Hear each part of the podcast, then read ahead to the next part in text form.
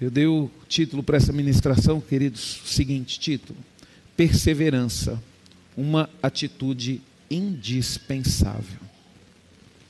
Perseverança, uma atitude indispensável.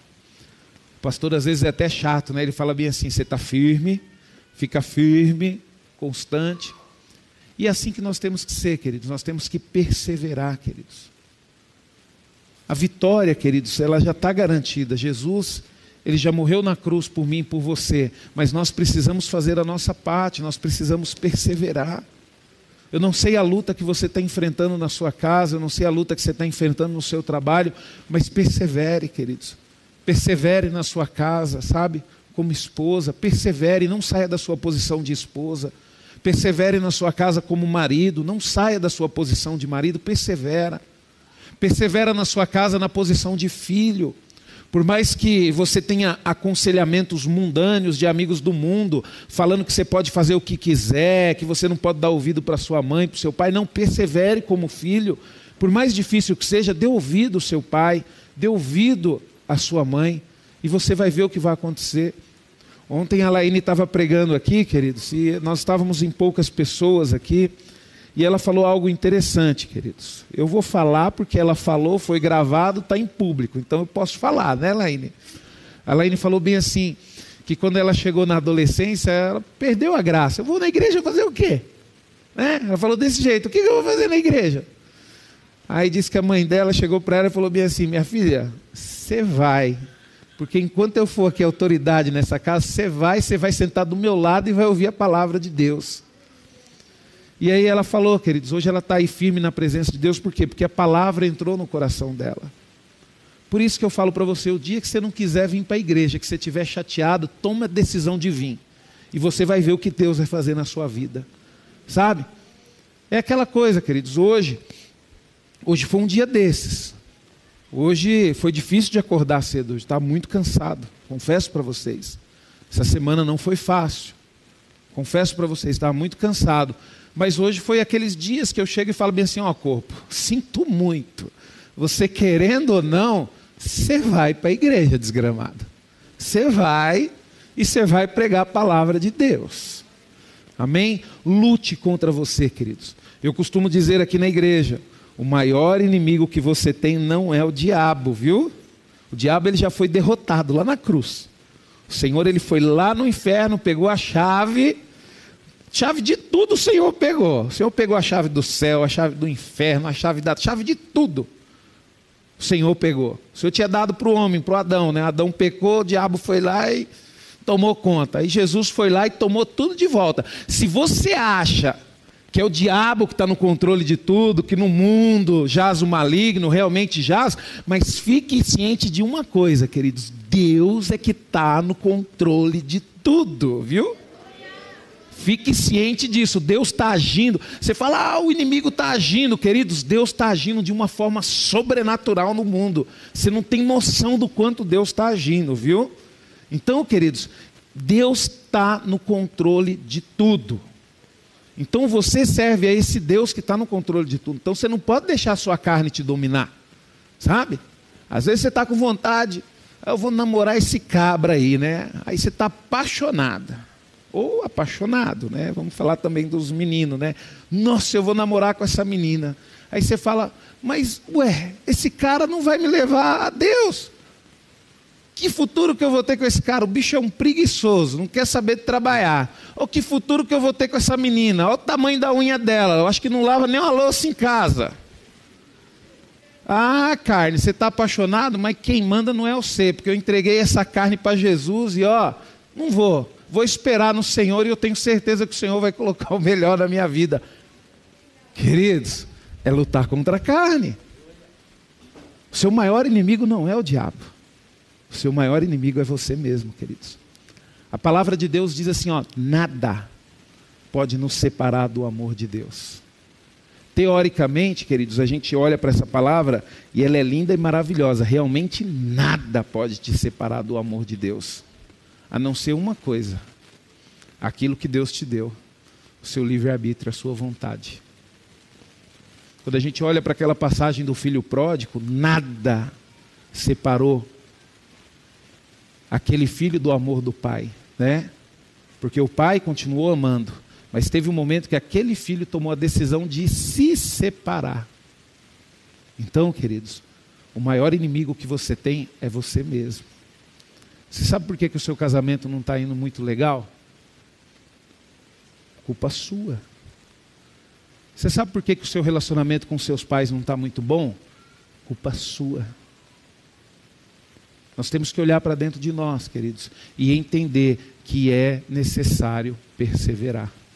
Perseverar, queridos, é continuar firme mesmo não aguentando.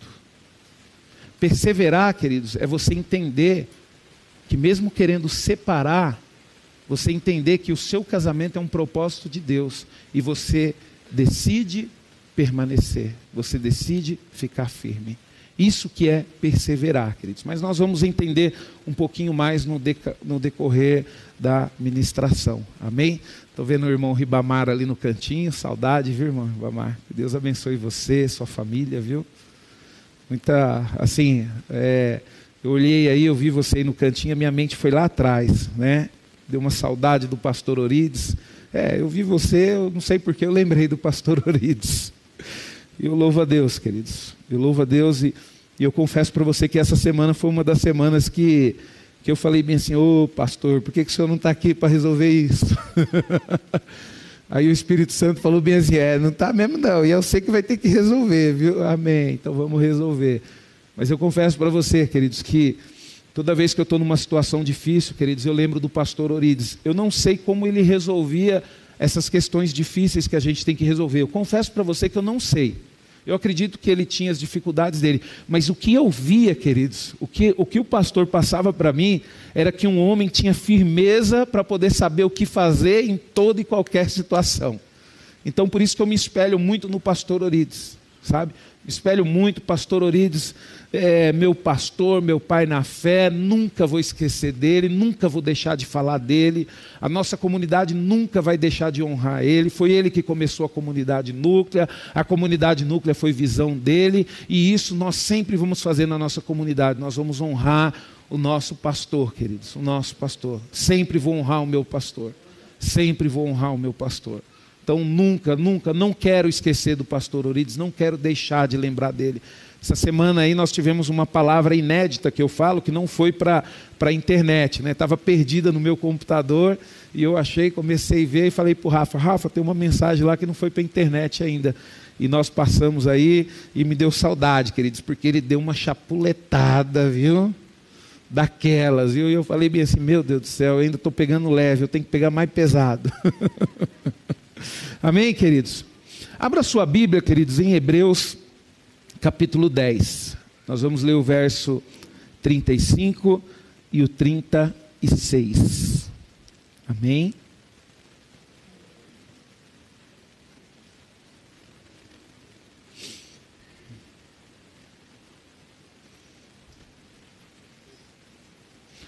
Vamos ler até o verso 39, queridos. Confesso para você que eu foquei nos dois, mas eu estou vendo aqui que até o 39 tá bom também, dá para colocar na palavra. É, Hebreus capítulo 10, a partir do verso 35. Nós vamos até o final. A palavra de Deus diz: Não abandoneis, portanto, a vossa confiança. Né? Ela tem grande galardão. Com efeito, tendes necessidade de perseverança, para que, havendo feito a vontade de Deus, alcanceis a promessa.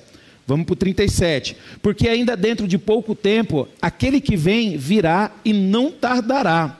Todavia, o meu justo viverá pela fé. E se retroceder, nele não se compraz a minha alma. Nós, porém, não somos dos que retrocedem para a perdição, somos, entretanto, da fé para a conservação da alma. Queridos, teve um filme que eu assisti há muito tempo atrás, eu não lembro mais do filme, mas eu lembro do nome dele. Retroceder nunca, desistir jamais. Pessoal aí que está acima dos 40 deve lembrar desse filme aí. Eu sei que era um filme que eu gostava aí, mas eu sei que esse filme ficou marcado na minha mente Por quê, queridos? Porque o meu pai ele sempre me doutrinou a não desistir. E, pastor, mas como é que seu pai te ensinou isso?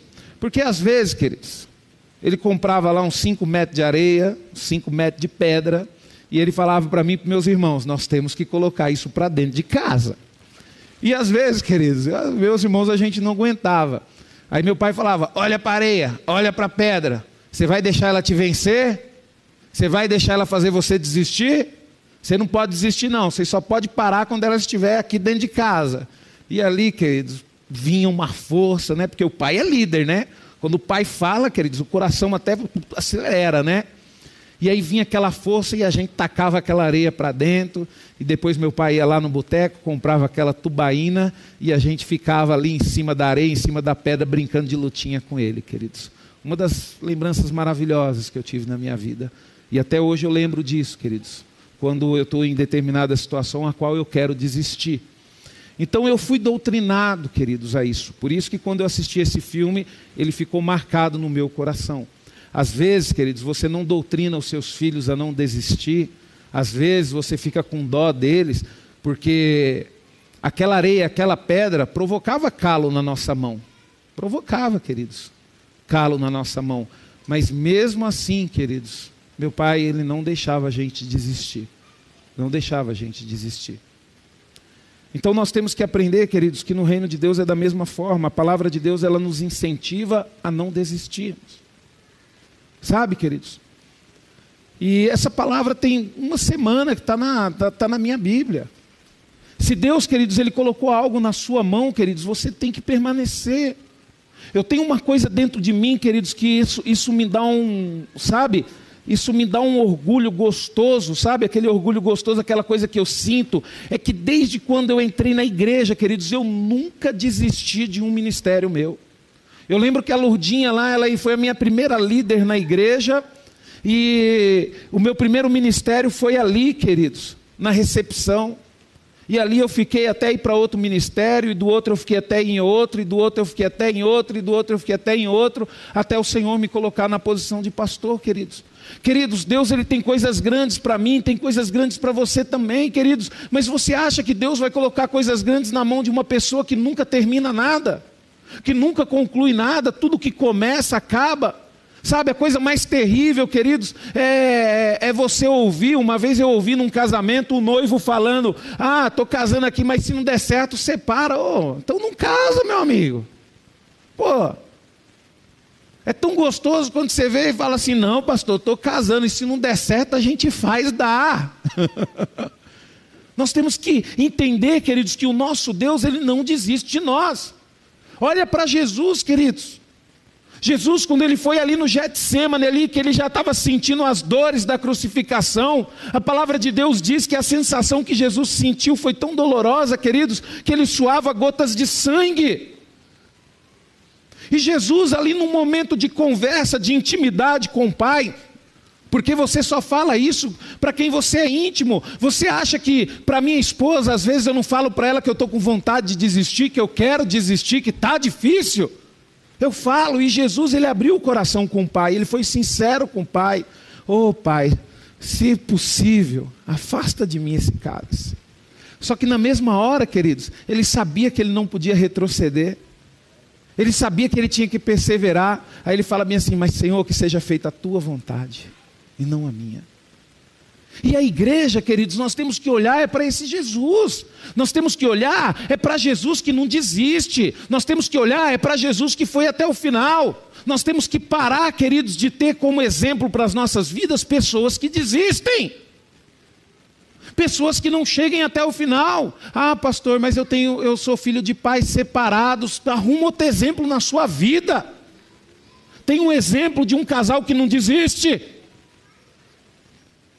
Porque se você desistir, queridos, você vai deixar de colher, sabe, o melhor de Deus. Se você desistir, queridos, corre risco de você deixar de ir para o céu. Queridos, nós não temos outra opção. Nós não temos outra opção, queridos. Nós temos que continuar firme. Eu não sei como que você chegou aqui na igreja, se você chegou com a vontade de desistir. Eu vou dizer para você, você não pode desistir. Você não pode desistir do seu casamento. Você não pode desistir do seu filho. Você não pode desistir do seu ministério, você não pode desistir de Jesus, você não pode desistir, queridos. Você, mas pastor, está difícil. Eu sei que está difícil, mas não desista. Não desista. Você vai ver o quanto Deus é, é, vai te abençoar.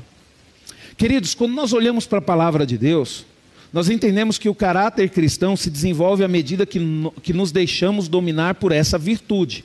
Quer dizer, o seu caráter ele vai se aperfeiçoando quando você assume uma perseverança, conforme você vai persistindo, conforme você vai ficando firme, conforme você vai vindo para a igreja mesmo sem querer, você entrega a sua vida para Jesus mesmo sem querer, você faz o correto mesmo sem querer, você vai perceber que o seu caráter ele vai começar a desenvolver conforme essa virtude. Porque se você desistir de tudo, o seu caráter também vai começar a se desenvolver de forma ruim. Você vai, vai desistir de uma coisinha aqui, desiste de outra aqui. Quando pensa que não, você não consegue mais é, realizar nada na sua vida. Você vai fazer uma faculdade, desiste no primeiro ano. Você casa, desiste no primeiro ano, né? Deus chamou você para o ministério, você também desiste no mesmo ano. Então, queridos, a gente tem que entender que conforme você vai é, perseverando, o seu caráter cristão ele vai se desenvolvendo. E a perseverança, queridos, vai fazendo o quê? Vai tornando você cada vez mais firmes e constante. E faz, queridos, também a gente permanecer nessa carreira cristã, é aonde nós começamos a mudar o rumo da nossa vida. A minha vida, queridos, ela teria um outro rumo se eu deixasse as coisas acontecer naturalmente. Mas chegou uma hora, queridos, que eu conheci Jesus. E o meu caráter teve que ser transformado. Teve coisas que eu acreditava que era correto, que ao me encontrar com Jesus, eu passei a entender que não era mais. E mesmo com dificuldade, nós temos que perseverar. A palavra de Deus em Romanos 12, 2 diz: E não vivam conforme os padrões deste mundo, mas deixem que Deus os transforme pela renovação da mente, para que possam experimentar qual é a boa, agradável e perfeita vontade de Deus. Por exemplo, se você acha, se você acha que você já viveu a boa, perfeita e agradável vontade de Deus, eu quero te dizer que você ainda não viveu. Porque só vai viver isso, querido, se realmente a nossa, se realmente a sua mente, ela for transformada. Você não pode vir para a igreja porque você está passando por um problema, porque você está passando por uma luta ou porque você sente necessidade de vir para a igreja. Você tem que vir para a igreja porque a sua mente foi transformada, porque hoje você crê que não existe outro caminho e que Jesus é o caminho, a verdade e a vida, e nada, queridos, consegue te influenciar mais a sair da presença de Deus. Convicção, você precisa ter convicção das coisas, você não pode ter dúvida, é a mesma coisa, você está na igreja. Você aprendeu, pastor, aprendi, eu sei o que é dízimo e oferta, eu sou dizimista e sou ofertante. Queridos, nós sabemos o quanto o mundo nos critica por causa disso. O quanto o mundo nos questiona por causa disso, mas quando você tem convicção do que daquilo, que aquilo representa para a sua vida, você está pouco se lixando com o que o mundo fala, o que as pessoas falam. Você vai e executa porque você tem certeza e quando você tem certeza das coisas de Deus, significa que a sua mente foi transformada. Não é mais qualquer vento que te leva. E aí, queridos, nós vamos o quê? Nós vamos ver qual que é a boa, perfeita e agradável vontade de Deus. Pastor, eu estou na igreja há muito tempo. Amém. Pastor, mas eu sofro demais. Ah, é? Pastor, mas eu estou na igreja. Tá. Pastor, mas eu tenho meu ministério. Ah, é? É. Mas você sabia, queridos, que o importante, tão importante quanto você vir para a igreja, é levar a igreja para sua casa. Como é que funcionam as coisas na sua casa? Aqui na igreja, queridos, a gente respeita a autoridade do pastor. Lá na sua casa você respeita a autoridade do seu marido? Lá na sua casa você respeita a autoridade do seu pai? Não. Então, não vai andar nunca bem. Deus, queridos, ele não negocia princípios. Você pode ser uma bênção na igreja, você pode estar aqui, você pode estar no, no ministério, estar fazendo o que for, mas se as coisas dentro da sua, da, do seu lar, dentro da sua casa, não foi estabelecida na forma que Deus quer, porque a sua mente não foi transformada. Eu tenho minha esposa aqui, também vou falar o que ela falou, porque ela falou num culto, e eu lembro do culto que ela pregou, e a ministração dela eu posso falar. A minha esposa ela fala para mim constantemente, queridos, casa aonde o marido não é autoridade, as coisas não funcionam. Aí você fala bem assim: é, pastor, é porque o senhor tem uma esposa que é, é submissa, que respeita a sua decisão. Não, queridos, eu tenho uma esposa que quer mandar constantemente. Eu tenho uma esposa que quer tomar as decisões do jeito dela. Do mesmo jeito que eu tenho uma esposa assim em casa, você também tem uma lá na sua, vi. Só que o problema é que é o seguinte, eu deixo isso bem claro, eu falo para ela, eu falo, minha filha, deixa eu falar um negócio para você aqui. As coisas aqui em casa não é do jeito que você quer, e nem do jeito que eu quero, é do jeito que Deus quer. Do jeito que Deus quer, queridos. Eu tenho uma pequenininha lá, queridos, de sete anos também. Às vezes, queridos, ela quer, tem que ser desse jeito. Não pode, queridos. Por isso que quando você, queridos, ó, quando a palavra de Deus fala bem assim, ó, e não vivam conforme os padrões deste mundo feminista. não, não está feminista aqui não, tá, queridos? Mas deixem que Deus o transforme pela renovação da mente, para que possa experimentar qual é a boa, agradável e perfeita vontade de Deus. Quando você tem uma mente renovada, queridos, você começa a aplicar os princípios do reino de Deus aonde você estiver. Você aplica os princípios do reino de Deus na tua casa, você aplica os princípios de Deus lá no seu trabalho. Esses dias um irmão falou bem assim: Ô oh, pastor, estava lembrando do senhor esse dia. Eu falei: Ah, é? Por quê? Pastor, eu estava numa situação lá que meu chefe me pegou na frente de todo mundo lá e me deu uma humilhada. E na hora, pastor, eu já ia soltar os cachorros, aí eu lembrei que o senhor sempre fala que nós temos que ser submissos à autoridade. Na mesma hora eu engoli para dentro aquilo que eu ia falar e falei: não, chefe, está certo, você tem razão, eu preciso melhorar mesmo. E é dessa forma, queridos, que Deus vai acrescentando mais a igreja. Você acha que Deus tá acrescent... vai acrescentar mais pessoas na comunidade núclea porque o pastor Rubens prega bem? Se depender disso, nós estamos no sal.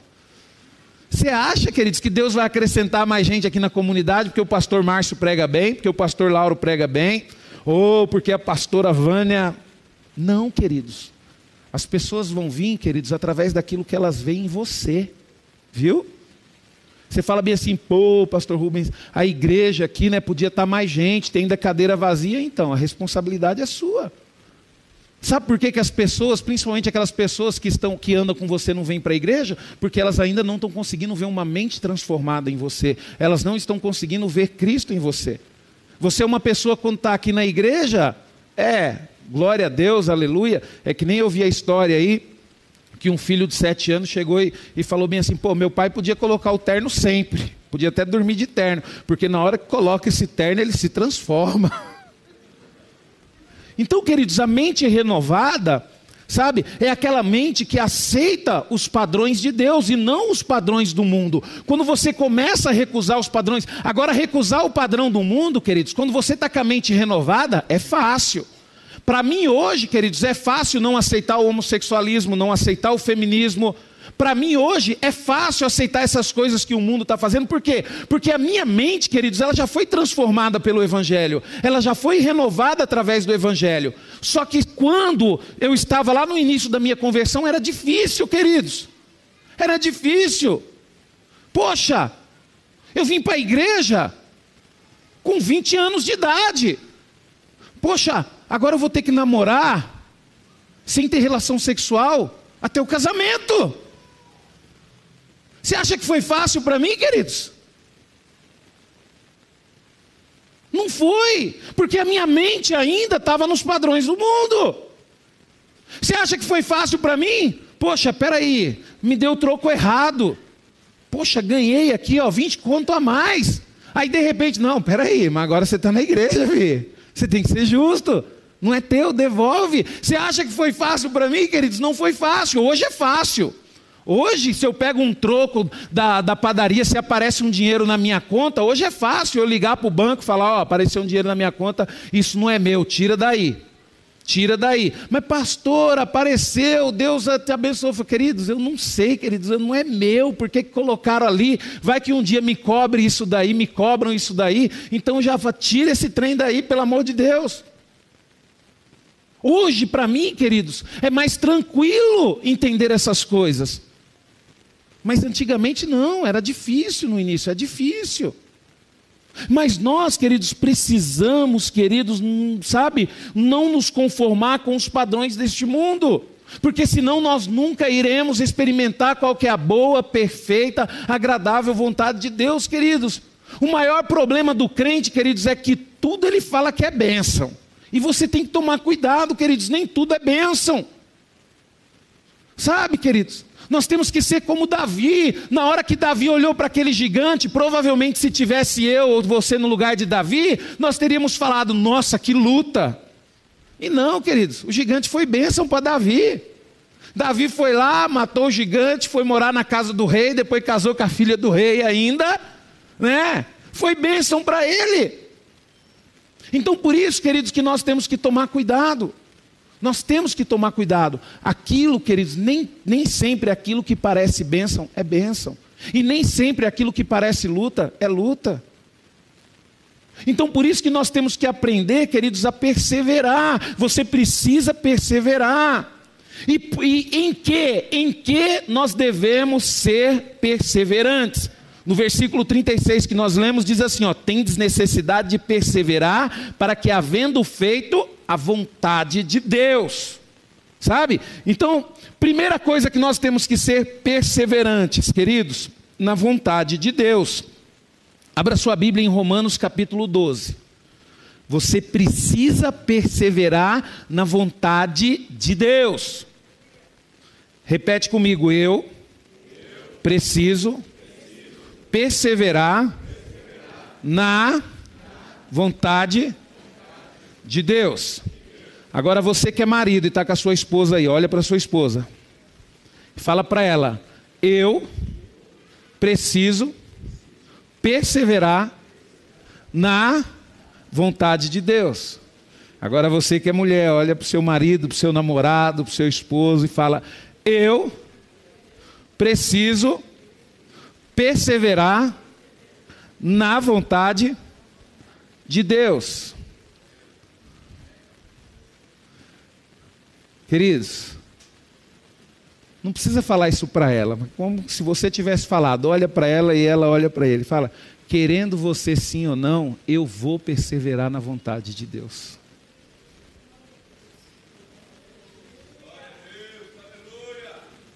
Nós precisamos, queridos, não tem jeito. Nós precisamos. E olha só por que, que, nós, por que, que nós precisamos perseverar na vontade de Deus. Romanos capítulo 12, a palavra de Deus diz aqui, nós, é, é, nós lemos aqui, mas vamos ler de novo, né? É, e não vos conformeis com excesso, mas transformai pela renovação da vossa mente, para que experimenteis qual seja a boa, perfeita e agradável vontade de Deus. Nós precisamos perseverar, queridos, na vontade de Deus, porque ela é boa, perfeita e agradável. E é a palavra de Deus que está dizendo isso.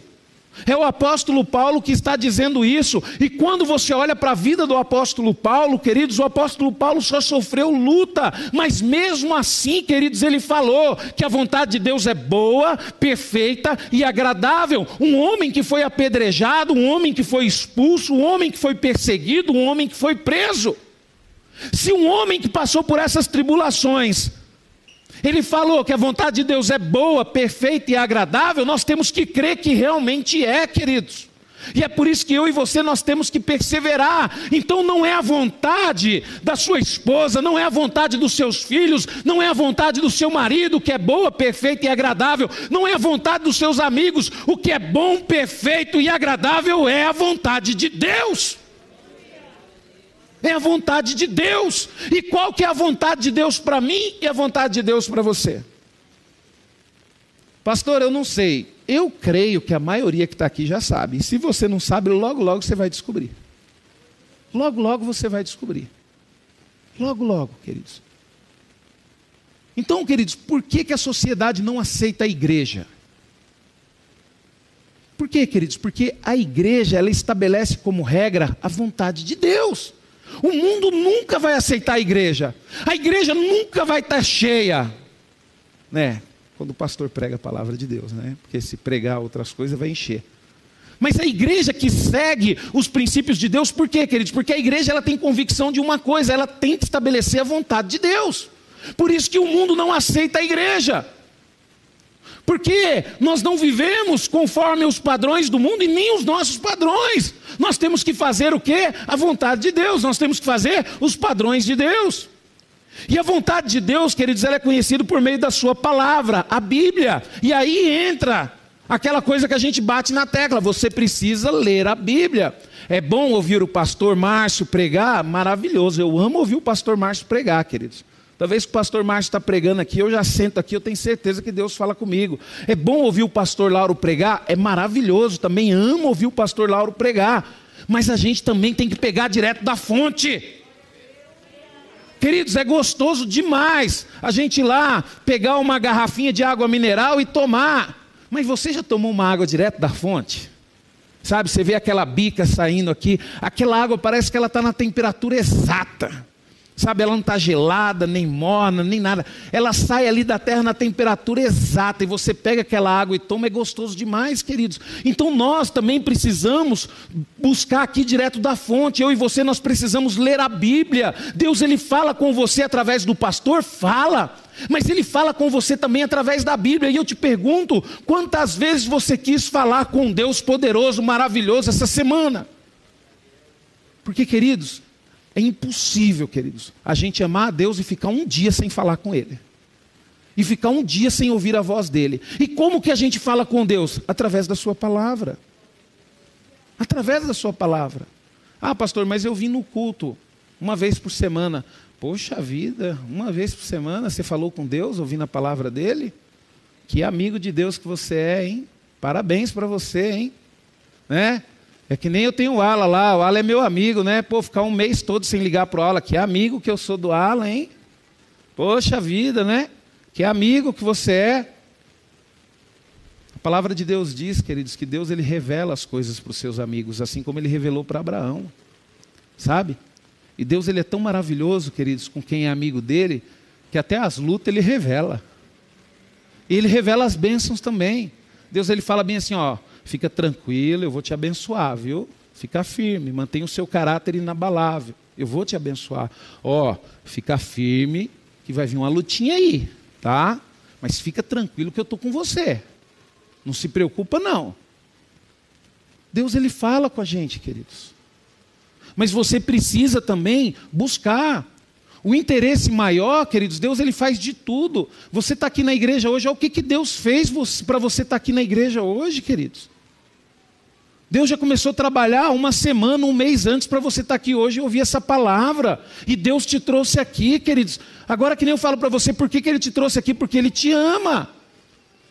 Ah, pastor, mas tem pessoas que Deus fez a mesma coisa e não decidiu não vir. Cada um, queridos, toma a sua decisão. Mas na verdade, queridos, Deus, Ele te ama. E a vontade divina, queridos, a, a, a vontade divina é imutável e verdadeira. A vontade de Deus, queridos, você tem que entender que ela não tem como mudar. Você pode manipular o que você quiser. Você pode manipular o seu marido, você pode manipular os seus filhos, você pode manipular a sua esposa, você pode manipular os seus empregados, você pode manipular, você pode fazer curso para poder aprender a falar direitos, pode até manipular as pessoas que estão te ouvindo como pastor, manipular uma igreja, queridos. Mas a vontade de Deus não. Se Deus te chamou para isso, se a vontade de Deus é que você seja bom, por que, que você é uma pessoa má? Você tem que ser uma pessoa boa. Essa é a vontade de Deus. E Deus não, não, não negocia. Aí você fala, pastor, mas você tem que ser bom quem é bom comigo. Não, você tem que ser bom com todo mundo. Pastor, mas não tem jeito, pastor, toda vez eu tenho que perdoar. Não, se você já perdoou 70 vezes 7, então tudo bem, eu não discuto com você, mas você já perdoou 70 vezes 7? Hoje, viu? Porque amanhã renova, tá? Você nem leva de hoje para amanhã e nem traz de amanhã para hoje, mas 70 vezes 7. Queridos, eu acredito que não tem como. Impossível. Nós precisamos ser pessoas boas. E se a vontade de Deus é perdoar, é perdoar. Então nós precisamos compreender a vontade de Deus, queridos, ela não muda. Tá? E a vontade de Deus, queridos, é a nossa obediência, é a nossa fé, a nossa santificação e o nosso amor. É impossível, queridos, você servir a Deus se você não tiver fé nele. O que, que você tem fé? Sabe, queridos? Eu confesso para vocês, queridos, eu confesso para vocês, teve alguns dias que a gente teve que fechar a igreja, né? Na verdade, a gente teve que fechar assim, né? Para os irmãos ouvir, né? Ver, né? Não deveria estar tá gravando isso, mas está gravando. Vamos lá, não tem problema não. Por quê, queridos? Porque a autoridade, a autoridade exigiu isso. Mas peraí, queridos. Eu não vou obedecer uma autoridade que está querendo quebrar o meu relacionamento com Deus. Eu vou deixar de cultuar a Deus. Eu vou deixar de buscar a Deus? Eu vou deixar de abrir a igreja? Não, queridos. Aí quando começou a pandemia, queridos, antes da pandemia a gente abria a igreja só que dia, Irineu? Era terça, sexta, domingo. De vez em quando no sábado. Depois da pandemia, queridos, nós passamos a abrir era todo dia. Mas por quê, queridos? Porque eu, queridos, sempre tive uma convicção dentro de mim que Deus é muito mais poderoso do que isso. Deus é muito mais poderoso do que isso.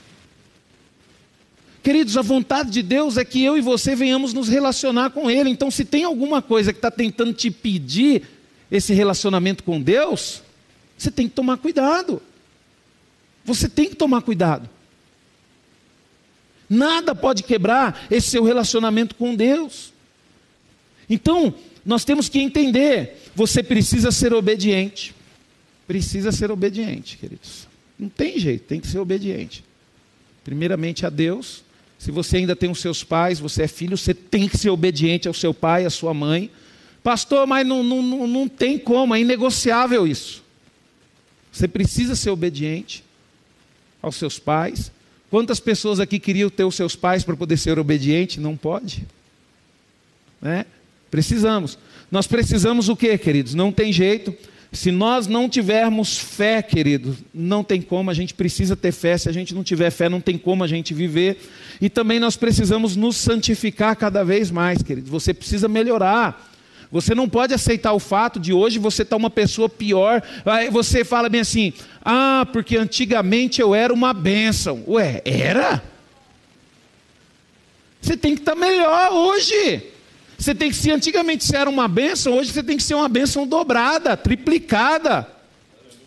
Você não pode aceitar o fato, queridos. A nossa vida na presença do Senhor, queridos, tem que ser que nem um, um, um tocador de violão.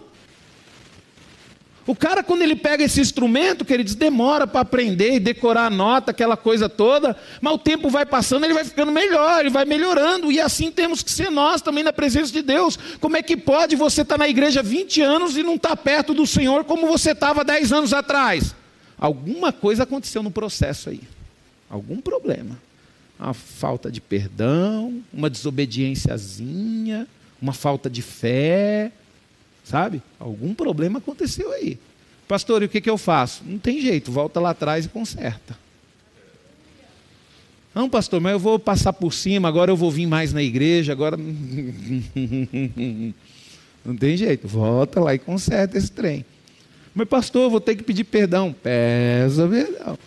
Mas, pastor, ter... não tem como, queridos. Não tem como. Nós precisamos entender, queridos. E tudo isso com amor, queridos. Em que mais nós temos que ser perseverantes, queridos? Nós temos que ser perseverantes na doutrina e o ensino cristão. Em Atos 2:42 diz assim, ó: "E perseveravam na doutrina dos apóstolos e na comunhão e no partir do pão e nas orações." Então você tem que ser perseverante nos ensinamentos da igreja. Se você está aqui na igreja e você não aceita as doutrinas da igreja, você não aceita que você tem que ser obediente, você não aceita que você tem que ouvir a palavra, que você tem que estar nos cultos, que você tem que buscar a Deus, queridos, é questão de tempo de você se rebelar e sair fora.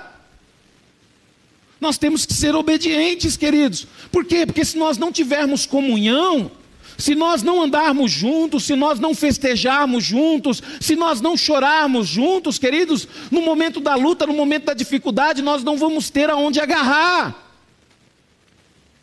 Sabe, é tão bom, queridos, é tão bom quando, quando a gente vê aqui um irmão passando por uma luta e a pessoa chega e fala bem assim, pastor, estou passando por uma luta aí, está difícil.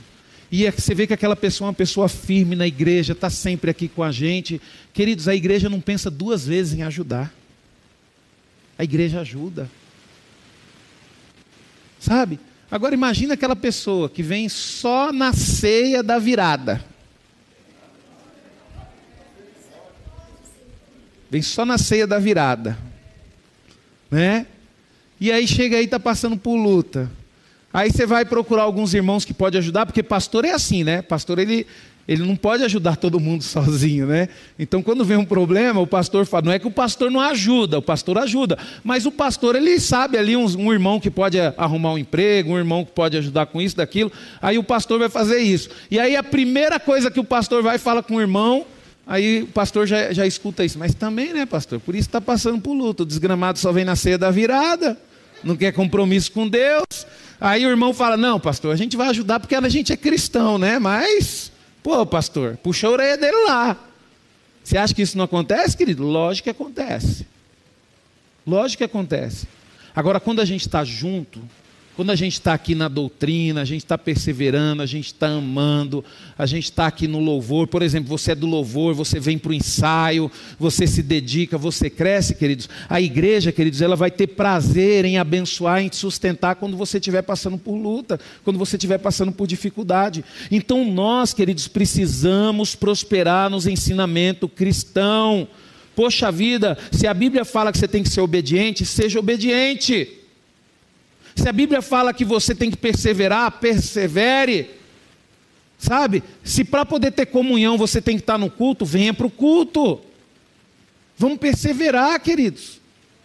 Se a Bíblia fala para você que você não pode mais enganar os irmãos, não engana mais os irmãos, porque um dia ele vai descobrir que você está enganando ele, viu?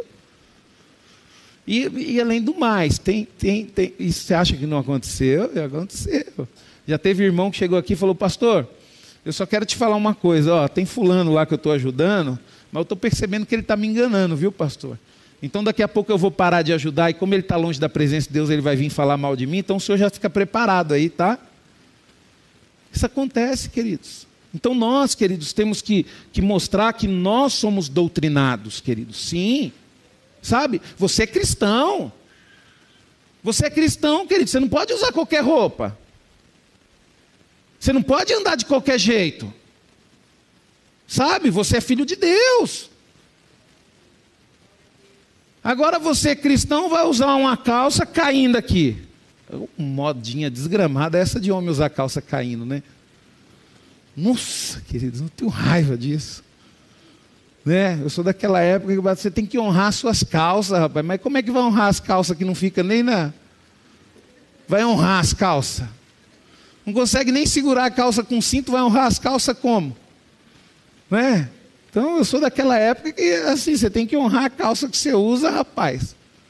Então, queridos, a gente tem que perseverar na doutrina, sabe? E a doutrina cristã é conhecida pelo estudo sistemático e insistente da palavra de Deus. A doutrina cristã nos fornece as condições necessárias para que recusemos as heresias, evitemos os desvios doutrinários, queridos, muito comum atualmente. A doutrina cristã evidencia o nosso amor por Cristo. Olha o que a palavra de Deus diz em João 15:10. Se vocês guardarem os meus mandamentos e permanecerem no meu amor, assim como também eu tenho guardado os mandamentos do meu Pai e no seu amor também permaneço. Sabe, queridos, ela nos garante, quando você permanece na doutrina, ela nos garante as bênçãos divinas. 15, 7, se permaneceres em mim, as minhas palavras permanecerem em você, pedirão o que quiser, lhes será feito. Você sabe por que você ora e não acontece nada? Porque você não permanece na palavra de Deus e a palavra de Deus não permanece em você. Resultado, você faz o que você quer e não está nem aí para o que Deus quer para você. Por isso que Deus não escuta a sua oração, queridos. Por isso que as coisas não acontecem na sua vida. Mas se você permanecer em Cristo, se você permanecer na palavra de Deus e a palavra de Deus permanecer em você, porque não adianta nada, queridos, você lê a Bíblia, você ouvir ministração do pastor e você continuar sendo sem vergonha que você é. Vou ser sincero para você, não adianta nada. Você está perdendo tempo. Falar que nem o pastor Orides falou aqui na pregação, viu? Vocês acham que isso é fala minha? Não é fala minha, não, é fala do pastor Orides. Quer aprontar? Então apronta. Quer trair a esposa? Trai. Quer trair, quer usar droga? Usa. Mas apronta mesmo. Porque um dia você vai para o inferno mesmo, então aproveita a vida. Já que você vai para o inferno, aproveita a vida. Agora, se você quer ir para o céu, toma rumo. Sabe? Esteja na palavra de Deus e deixa a palavra de Deus estar em você. Deixa a palavra de Deus estar em você, queridos. É através da doutrina cristã, queridos, é, que entendemos que a palavra de Deus não muda. E ainda que passe, e ainda que passemos, ainda que passemos a agir de forma estranha, quando você vê uma pessoa agindo de forma estranha na igreja, queridos, não é a palavra de Deus que mudou, é a pessoa que mudou porque ela não quer mais a palavra de Deus. É batata, queridos. Por isso que a melhor coisa é servir a Deus. Quando você está servindo a Deus, quando sua família está servindo a Deus, quando seu filho está servindo a Deus, às vezes você faz vista grossa. Porque você quer, porque Deus não ensina você a fazer vista grossa. Espera aí, seu filho estava uma benção na igreja, está agindo de forma estranha? Alguma coisa tem, meu amigo. Peraí, seu marido estava uma benção, estava agindo de forma estranha? Alguma coisa tem. A sua esposa, a mesma coisa. Alguma coisa tem, mas a gente tem aquele costume, né? Ah, não vou mexer, porque senão, né? Vai. Não, mexe, queridos. Não adianta, queridos, a gente só consegue matar um formigueiro se a gente cavucar, achar a, a, a formiga rainha e ó, nela. Se não precisa jogar um montaral de veneno, você quer matar um formigueiro na sua casa? Cavuca ele. Pastor, mas como é que eu vou achar a formiga rainha? Ela é grande e tem asa, queridos. Ela fica lá dentro do formigueiro, lá no miolinho dele. Pega a rainha, mata ela para você ver. No outro dia você vai lá, não existe mais formigueiro. Não adianta, queridos, tem muitas coisas que estão destruindo a tua casa, sabe por quê? Porque você tem medo de cavucar. Você tem medo de cutucar, você tem medo de trazer a realidade, você tem medo de buscar a, a formiga rainha. Nós temos que parar, queridos, de fazer vista grossa. Muitas famílias estão perdendo seus filhos porque os pais fazem vista grossa. Muitos casamentos estão sendo destruídos porque esposas fazem vista grossa, porque maridos fazem vistas grossas. Teve uma vez, queridos, isso há muito tempo, atrás, teve uma vez um casal de amigos nosso, de repente, a esposa ligou é, para a gente e falou bem assim: Ah, descobri que meu marido está me traindo. Aí chegou assim: Ah, mas Rubens, mas eu já perdoei. Eu falei: Gente, mas não pode. Não, mas eu já perdoei, conversei. Não pode. Pega um taco de beisebol, quebra o carro dele, tira as roupas dele, joga fora na rua, bate nele, coloca ele para fora. O bicho tem que se arrepender para você poder perdoar. Porque senão ele vai ficar te traindo a vida toda. Queridos, nós somos filhos de Deus, queridos. Nós somos inteligentes. Como é que você, querido, você pode até perdoar a pessoa no seu coração, mas também, queridos, para você salvar aquela pessoa, tem que gerar o um arrependimento no coração dela. Porque é muito fácil, queridos, eu ter vantagem com o Irineu. Ah, o Irineu é bobo, eu tenho vantagem com ele, vou enganando o Irineu a vida toda. Vou enganando o Irineu a vida toda. Mas vai chegar uma hora que não vai ter mais jeito, queridos. Vai chegar uma hora que eu não vou ter que me ver com o Irineu. Eu vou ter que me ver com Deus do Irineu. Então nós precisamos, queridos, prestar atenção nisso. Aonde mais nós temos que perseverar, queridos? Nós temos que perseverar na oração. A palavra de Deus em Romanos 12, 12 diz: alegrem-se na, na, esperança, paciência na tribulação e perseverem na oração. A oração deve ser sempre uma atitude firme da nossa parte, queridos, a respeito da circunstância. Nós devemos esperar, queridos, sem, sem titubear pela resposta, sabe? Se você está num propósito de Deus, se você está perseverando, se você está ali esperando, queridos, você tem que estar tá crente na que Deus vai responder, de que Deus vai fazer. Isso não pode ter dúvida dentro do seu coração. Mas por que, que não pode ter dúvida no seu coração? Porque você é uma pessoa que ora, você é uma pessoa que busca Deus, você é uma pessoa que tem intimidade com Ele. Não, pastor, mas eu não oro, eu não tenho intimidade. Ah, então não tem jeito aí. Então, fazer o quê? Não vai perseverar. Se você não consegue perseverar nem na oração, você vai perseverar diante de um problema? Não vai, queridos. A gente precisa perseverar, queridos, na oração. Após conhecemos a vontade de Deus, queridos. Jeová Rafá, que significa o Deus que sara. Devemos orar pelas promessas que nos foi feita, permanecer crendo até desfrutá-la, queridos. Queridos, a maior tristeza que eu tinha dentro da igreja, quando eu cheguei na igreja, foi eu ver pessoas que estavam na igreja há muito tempo e vivia uma vida miserável. Não, aquilo não entrava na minha cabeça. Porque eu vim do mundo e eu falei, gente, como é que a pessoa está na igreja? Deus é maravilhoso, Deus tem promessas maravilhosas e por que, que essa pessoa não vive essa promessa? Aí depois eu descobri, queridos, pessoas que não perseveram. Se você não persevera, querido, você não vive promessa. Não tem jeito. Você não vai experimentar o melhor de Deus. Por que, que o povo de Israel foi para o deserto? Porque não perseverou na vontade de Deus. Qual que era a vontade de Deus? Que eles entrassem na terra e dominassem.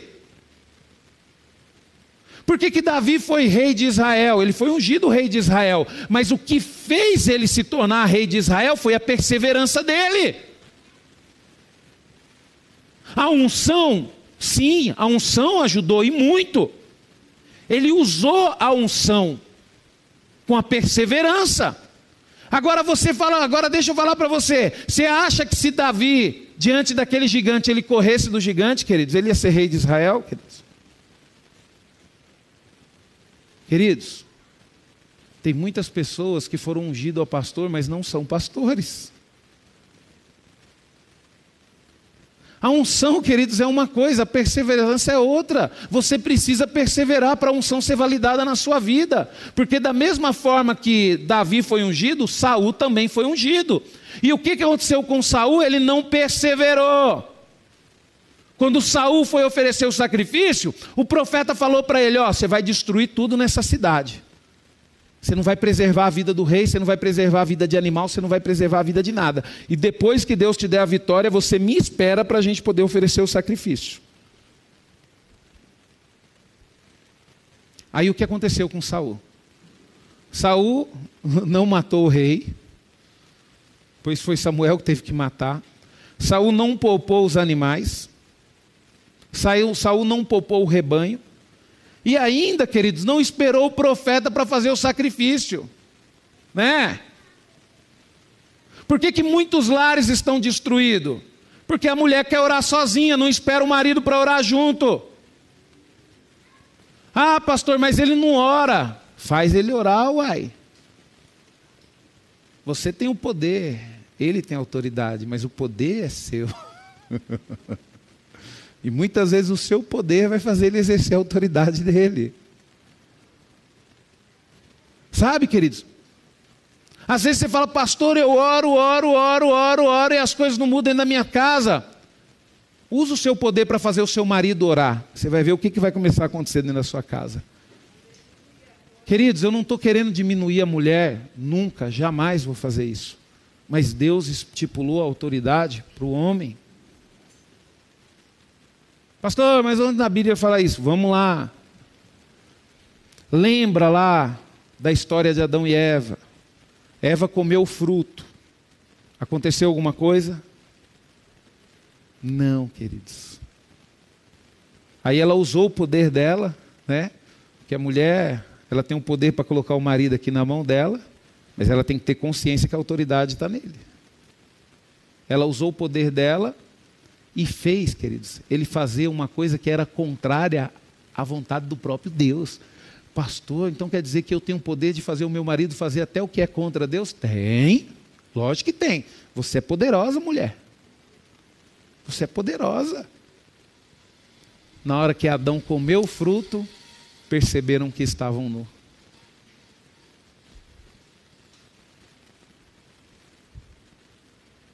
Perceberam, queridos. Então, queridos, você precisa compreender isso, sabe? A sua casa precisa perseverar na oração. Os seus filhos precisam orar. Se você tem um filho homem, principalmente, você precisa ensinar o seu filho homem a orar. Porque um dia ele vai precisar orar dentro da casa dele. Você precisa ensinar a sua filha a orar. Agora eu falo para você, é pastor, lá em casa é só eu que oro. Está errado. Está errado. Todo mundo tem que orar, queridos. Todo mundo tem que orar. Lá em casa tem uma regra, eu faço isso na minha casa porque a casa foi Deus que me deu, a filha foi Deus que me deu, a esposa foi Deus que me deu, então eu não estou falando para você fazer na sua casa, mas lá em casa, queridos, é regra. Antes das refeições é a Valentina que ora. E ela já sabe disso, queridos. No início ela até perguntava, né, Débora, quem vai orar? Agora não, ela já começa a orar. Por quê, queridos? Porque eu preciso ensinar a minha filha a perseverar na oração. Poxa vida, quantas vezes você foi lá no quarto do seu filho e falou bem assim: filho, vamos orar junto comigo? Filho, estou passando por uma luta, ora, filho. Quantas vezes seu filho colocou a mão na sua cabeça e orou por você? A Valentina tem sete anos de idade, querido. Já perdi as contas de quantas vezes ela colocou a mão na minha cabeça e orou por mim. Quantas vezes o seu marido colocou a mão na sua cabeça e orou por você? Quantas vezes você, mulher, que tem o um poder de unir, eu posso falar o que você falou no meu no carro, Laine? Posso falar o que você falou no carro? Eu conversei com a Laine e, eu tava, perguntei para a Laine, falei bem assim, falei, Laine, quando sua mãe conheceu o Valmir, quantos anos você tinha? Aí a Laine falou, três anos. E pode ser que você fale bem assim, mas pastor, eu achava que a Laine era filha do Valmir. Realmente, queridos, é, é, é, viu? Aí, três anos, eu falei bem assim, Laine, você sabia que isso é raro? Sabe? é, uma, um filho ter uma, sabe, um, um apreço pelo padrasto e chamar o padrasto de pai e ter o padrasto como pai. Ela falou bem assim: é, pastor, eu sei. Aí sabe o que ela falou em seguida? Mas isso, pastor, é a atitude da mãe. Aí ela falou bem assim: minha mãe, ela casou com o Valmir e ela sempre deu autoridade do Valmir para me corrigir, para me abraçar, para me amar, para cuidar de mim, para me aconselhar. Então, normalmente, pastor, a culpa é da mãe, quando o filho não dá bem com o padrasto. E realmente é, queridos. A culpa é da mãe quando o filho realmente não dá bem com o pai, queridos. Né? Às vezes a esposa tem até o pai lá que é autoritário, quer ensinar o filho a carregar um tijolo, a carregar um bloco, porque é homem. Só que aí, na hora que chega lá um bloco, não, meu filho não vai colocar a mão nisso, não, tadinho dele, ele fez a unha essa semana. Aí o cara fala bem assim: e aí, mas quem vai carregar? Quem vai carregar é você. Falo, Ué, amor, eu posso. Né? E é justo a minha mão que te faz carinho, pode ter calo. Queridos, só para nós aqui, né, queridos? Só para nós aqui, né? Nós temos que aprender, queridos. Cada um tem o seu papel. E isso assim, queridos, me deixou feliz, por quê? É porque muitas vezes a mulher ela não valoriza o poder que ela tem. Ela fica tão fissurada em ter uma coisa que ela nunca vai conseguir, que é a autoridade do marido, e se esquece do poder que ela tem. Você, mulher, você não tem noção do poder que você tem. Tanto que Deus, tanto que a palavra de Deus diz o quê? Que o poder de edificação da casa está na mão da mulher. Seu marido pode ser uma bênção, seu marido pode ser pastor, seu marido pode ser um estudioso da palavra de Deus, mas se você for tola, você vai destruir a sua família, você vai destruir o seu marido, você vai destruir tudo em volta de você. Nós precisamos, queridos, entender isso. Deus ele não foi mais generoso com o homem e menos generoso com a mulher. Deus foi generoso com ambos com ambos. O homem tem o valor dele. Está se perdendo? Tá. No mundo, na igreja não. O homem ele precisa assumir sim a posição dele, ele precisa saber o valor que ele tem. E a mulher tem o valor dela também, queridos. Quando isso junta na presença de Deus, queridos, de uma forma sobrenatural, queridos, ninguém segura a sua família. Sabe, seus filhos queridos, quando você é uma mulher sábia que edifica o lar, respeita a autoridade do marido, faça o seu filho, quando você faz o seu filho amar o seu marido, Queridos, seus filhos vão ser prósperos, abençoados. Você vai partir dessa terra, queridos, e aquilo que você deixou para os seus filhos, seus filhos vão multiplicar cem vezes mais. Mas não, tem que me amar mais, né? Tem que me amar mais. Não, queridos. Está errado, queridos. Nós precisamos buscar essa essência. Você precisa orar, precisa, mas dentro da sua casa o seu marido precisa orar. O seu marido precisa levar as petições da família até Deus, ele é o sacerdote. O seu marido precisa pegar o sacrifício da família e levar até Deus.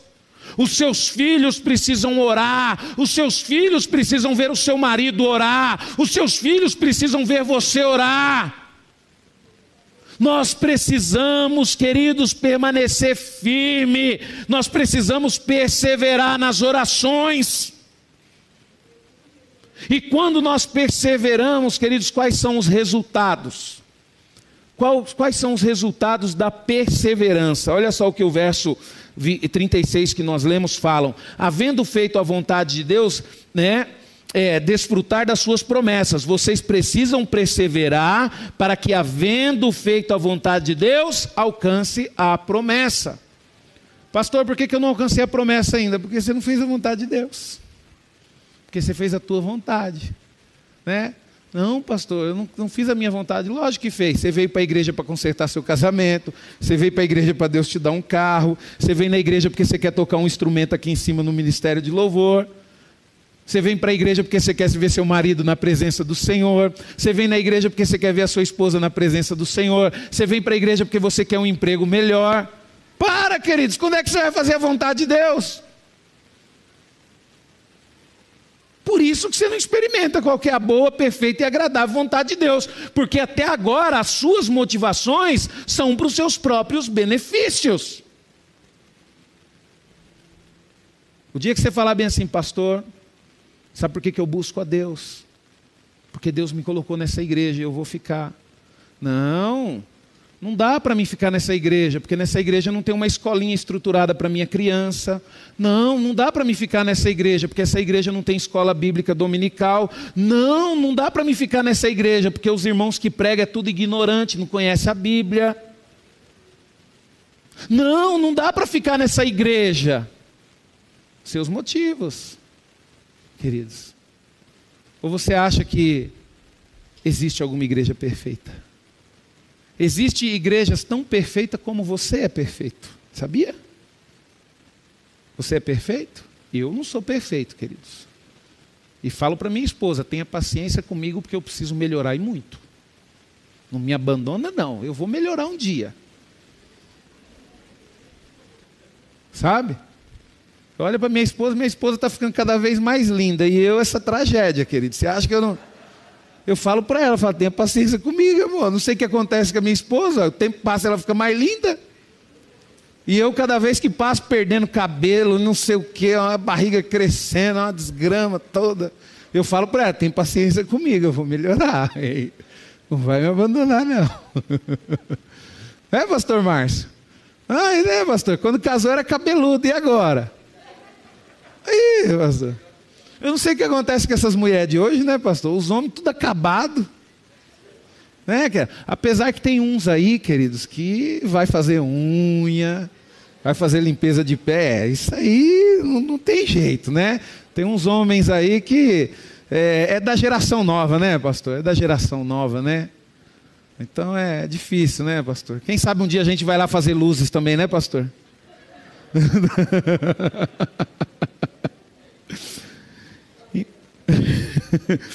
então, queridos, a gente só não alcança, queridos, a promessa de Deus, aquilo que Deus tem para as nossas vidas, porque nós não perseveramos, porque nós buscamos a Deus através das nossas próprias motivações. Pastor, mas me trouxe até a igreja por um período de tempo. Se você está aqui, queridos, para alimentar a tua vontade, eu fico triste de poder falar isso, mas um dia você vai sair daqui. Porque vai chegar um dia que aqui não vai satisfazer mais a tua vontade. Vai chegar um dia que aqui não vai mais satisfazer o seu desejo. E aí você vai sair daqui vai em outro lugar e você nunca vai ver as promessas de Deus na sua vida. Aí quando você chegar lá no final da sua vida, você vai falar bem assim: "Meu Deus do céu, eu vivi num deserto durante 40 anos e não percebi".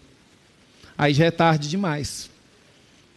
Aí já é tarde demais. Aí você não vai conseguir colher as promessas de Deus, queridos. Queridos, não basta ao Filho de Deus apenas conhecer a vontade do Pai, é preciso experimentar, alcançar a vontade de Deus e desfrutar das suas promessas. Isso é o relacionamento completo com Deus, queridos. Poxa vida, é só luta que você tem, né, Elaine? Elaine pregou aqui ontem. Pô, não é possível que Deus não te dá alegria. Não é possível, é que nem o povo de Israel. Ah, mas tem gigante. Mas peraí, será que o problema é só luta que a gente tem? Deus não deu maná para a gente no deserto, Deus não deu água para a gente no deserto, Deus não deu carne para a gente no deserto. Peraí, queridos, mesmo no deserto, Deus cuida de você. Para de reclamar e vai para cima. Conquista aquilo que é seu, alcance as promessas. Se Deus prometeu que seus filhos vão ser uma benção, alcance, seus filhos serão uma bênção, e você verá. Se Deus falou para você que você vai ver os filhos dos teus filhos, creia, queridos, pastor, mas eu tive minha filha com 40 anos de idade. A irmã Maria também teve a pastora Vânia já numa idade avançada. 44 anos, né? E Deus não te abençoou, a senhora não viu os filhos dos teus filhos? A senhora não viu os filhos de todos os teus filhos? Isso é bênção, queridos. Se Deus prometeu isso para você, não importa a idade que você. Pastor, mas eu adotei um filho com 50, não importa. Se você crê, queridos, e você perseverar, você vai ver a promessa de Deus. Você vai ver a promessa de Deus. não, não vou falar isso, não, senão vocês vão ficar. Não, minha esposa fica brava comigo. Teve um dia que eu estava orando, vou falar. Aí eu estava assim, queridos, numa. Sabe, tão bom. Foi que nem o louvor aqui agora. Eu senti o céu descendo. Eu falei, oh Deus, me leva. Aí Deus fala: não posso, eu tenho que cumprir as promessas na sua vida ainda. Sabe, eu tenho que cumprir as promessas na sua vida. Eu não posso, eu quero, mas eu não posso. Eu tenho que cumprir as promessas na sua vida. Sabe, queridos? E nós precisamos desejar, queridos, nós precisamos ver as promessas de Deus cumprir na nossa vida. Então você, queridos, precisa perseverar, queridos. E qual a promessa de Deus? Vamos lá. Vida abundante, João 10, 10. O ladrão vem somente para roubar, matar e destruir. Eu venho para que tenham vida e a tenham em abundância. Pastor, mas minha vida não é abundância, é uma luta então, você ainda não alcançou a promessa, permanece firme, persevera que você vai alcançar essa promessa. Vitória, Romanos 8:37. Em todas as coisas, porém, somos mais que vencedores por meio daquele que nos amou. Deus tem uma promessa. Qual que é a outra promessa? Que, que, ó, que oh, promessa de cura, queridos, que sejamos curados e andemos em plena saúde. Isaías 53, 3, 4. Era desprezado, mais rejeitado entre os homens, homem de dores, ao qual sabe o que é padecer, e com um de quem a homens esconderam o rosto, eram desprezado e dele não fizeram caso. Certamente ele tomou sobre si as nossas enfermidades e as nossas dores, e levou sobre si, e nós o considerávamos como como aflito, ferido de Deus e oprimido. Sabia que a cura é uma promessa de Deus? Agora, só porque você está doente, você vai se entregar a essa enfermidade? Deus tem promessa de cura na sua vida. Persevera. Persevera, queridos. Não importa o tempo que vai durar, Deus tem promessa. Deus tem promessa. Eu tenho um, pastor, queridos, o tempo vai passando, né, pastor Márcio? A gente vai tendo umas experiências difíceis, né? Queridos, teve uma irmã aqui que estava aqui na igreja, queridos, estava uma maravilha, sabe? Ela estava enfrentando um câncer e o médico falou para ela que ela não, não ia chegar a ter três meses de vida. Aí ela veio conversar comigo aqui chorando e eu falei para ela bem assim, falei bem assim, ó, o médico ele não determina o que Deus fala. Deus ele tem promessa de cura para nós, persevera, fica firme, vai fazer o tratamento, vai fazer aquela coisa. Aí, queridos, o que, que acontece? Aí a igreja ajuntou, ajudou, o irmão Irineu levava para fazer o, o tratamento, aquela coisa. Só que teve um dia, queridos, que o filho dela, adolescente, teve uma atitude aqui meio esquisita e eu fui repreender ele. E o erro que eu cometi foi repreender ele sozinho. Não chamei a mãe junto. E aí o que aconteceu, queridos? É lógico que a mãe ela vai ouvir muito mais o filho do que o pastor. Você acha? A mãe vai ouvir o pastor? Vai ouvir o filho. E aí, queridos, aquela semente de amargura o filho conseguiu colocar no coração dela, queridos. E ela veio conversar comigo e falou: Pastor, estamos saindo da igreja. E eu chorava, queridos, falava bem assim: Não saia, fica, persevera. Pedi perdão para ela, falei: Me perdoa, eu não deveria ter conversado com seu filho sozinho, me perdoa, o erro foi meu, me perdoa. Pedi perdão para o menino, queridos, por quê? Porque eu sabia o que ia acontecer. Deus revela para a gente, queridos. Mas não teve jeito, queridos, ela saiu da igreja. A partir do momento que ela tomou aquela decisão, queridos, a situação dela foi complicando, complicando, a ponto, queridos, dela não ter pessoas para levá-la até o, o médico. Porque eu sabia, queridos, que ela ia enfrentar esse problema. Porque dentro da igreja, queridos, os irmãos são bons. Agora você acha, queridos, filho, queridos, ele não suporta quando a mãe está enfrentando um problema de câncer, tem que levar todo dia para fazer quimioterapia, tem que estar tá no hospital, queridos. A mãe ela suporta isso, mas filho não suporta isso, queridos. E a tristeza entrou no meu coração, queridos. Depois de um tempo, essa irmã faleceu. E a tristeza entrou no meu coração, queridos, e uma angústia grande dentro de mim. Por isso que eu falo para você, queridos, mesmo que eu fale alguma coisa que deixe você chateado, não saia da presença de Deus me perdoa. Pastor é falho. Pastor às vezes se empolga aqui, queridos, e fala demais. Por isso que eu não gosto que você dê muita glória a Deus, aleluia, quando eu estou pregando, porque senão eu me empolgo. E quando eu me empolgo, queridos, aí é o problema. Então, queridos, eu falo para você, persevere, queridos, persevere. Então nós te, temos essa promessa que Deus, ele vai nos dar saúde, tá? Que sejamos abençoados com toda sorte de bênção, queridos, é promessa de Deus, que crescemos na fé, é promessa de Deus, na graça, é promessa de Deus, no conhecimento, é promessa de Deus, e que andamos de glória em glória entre muito mais coisas, querido. Promessa de Deus é o seu crescimento espiritual, é você ser uma pessoa melhor hoje do que antes, queridos. E qual que é um exemplo de perseverança no Novo Testamento? Vamos ver aqui no Novo Testamento por quê? Porque a igreja primitiva teve que perseverar. O primeiro exemplo de perseverança, queridos, foram os cristãos no cenáculo. Por meio da perseverança, receberam o batismo com o Espírito Santo no dia de Pentecoste, Atos 1,14. Todos estes perseveravam unânimes em oração com as mulheres, com Maria, com a mãe de Jesus e com os irmãos dele. Jesus morreu, queridos, estava sem Jesus, queridos, Jesus não estava ali, mas mesmo assim eles perseveraram, eles ouviram o que Jesus falou e Jesus falou: ó, não saiam de Jerusalém, não vão para lugar nenhum, esperem até que do alto vocês sejam revestidos pelo Espírito Santo. Agora eu te pergunto: entre a ordem e a execução, tinha a mesma quantidade de pessoas, Pastor Márcio? Você que estuda a Bíblia, entre a ordem e a execução, tinha a mesma quantidade de pessoas? Não tinha, queridos. muitos não perseveraram. Muitos, muitos. Pastor, a metade? Mais da metade, muito mais. Muitos não perseveraram, queridos. Poxa vida, você está aqui na igreja, Deus está te dando uma palavra abençoada dessa. Mesmo assim você vai desistir ainda? Mesmo assim você vai desistir do seu casamento, você vai desistir da sua família, você vai desistir dos seus filhos? Não desista, pastor, mas eu não aguento mais meu filho, pastor, meu filho é uma pessoa terrível, queridos, não desista dele. Sabe? Pastor Rafa pregou aqui esses dias aqui, querido, pastor Rafa, até eu, diácono Rafa. o diácono Rafael pregou aqui esses dias aqui, queridos. Deus não desistiu de Manassés.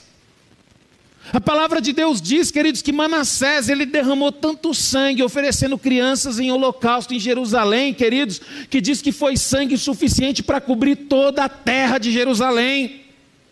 Mesmo assim, Deus não desistiu dele. Você acha que Deus vai desistir de você? Você acha que Deus vai desistir do seu filho? Você acha que Deus vai desistir do seu marido? Você pode desistir do seu marido, mas Deus não vai desistir dele, porque Deus o ama na mesma proporção que te ama. Deus não vai desistir da sua esposa também. Deus ele não desiste, queridos. Outra coisa também, queridos, a libertação de Pedro. Resultado da oração intercessora e perseverante da igreja, Atos, capítulo 12, verso 5. E assim Pedro estava guardado na prisão, mas havia oração na, incessante a Deus por parte da igreja a favor dele. Vamos fazer que nem os irmãos estão fazendo. Você é da igreja? É. Você está orando pelo teu filho? Está difícil? Traga o um nome aqui que a igreja vai perseverar junto com você. Porque é para isso que a igreja tem que se unir para perseverar. Traga o nome aqui do seu filho, do seu marido. Traga o nome aqui que nós vamos perseverar juntos. Nós vamos orar juntos, queridos. A perseverança, queridos, ela é um fruto do Espírito Santo. A perseverança, queridos, nós só conseguimos perseverar quando nós temos o Espírito Santo de Deus na nossa vida. É um fruto, você tem que ser perseverante, para de desistir.